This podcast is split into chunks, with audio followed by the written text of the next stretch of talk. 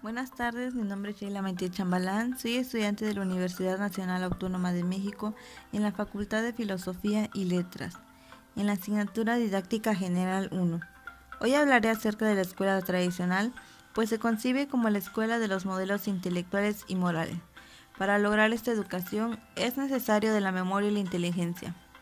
El objetivo de este enfoque en relación con la presentación de los modelos que señalan los autores representativos como Alain, Durkheim y Chateau será de guiar y transformar en alegría, superación y desarrollo de la propia personalidad de cada alumno.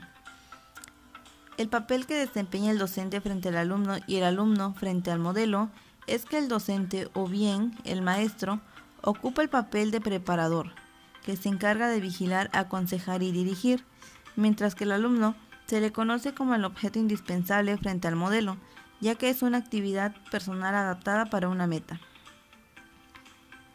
El labor del maestro en cuanto al conocimiento y control de sí mismo es que su función del maestro es que es el modelo y guía, pues se trata de explicar y enseñar los procesos de enseñanza-aprendizaje, ya que tomará la iniciativa de guiarlos cuidadosamente con el fin de proponerle una materia.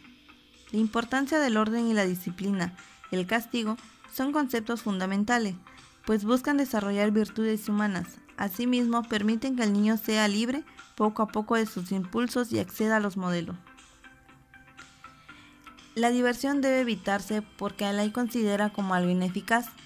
El alumno vive la alegría como el punto clave de la educación tradicional, ya que ayuda a comprender emociones y plenitudes. Ser libre significa ser dueño de uno mismo, es saber obrar razonablemente y cumplir con su deber. El modelo educativo de la época es el internado jesuita y con la ayuda de la propuesta educativa de convenio se convertirán en las alternativas educativas para la sociedad que se está consolidando. Los jesuitas privilegiaron el latín como la lengua escolar en contraposición de la enseñanza en la lengua materna propuesta por convenio.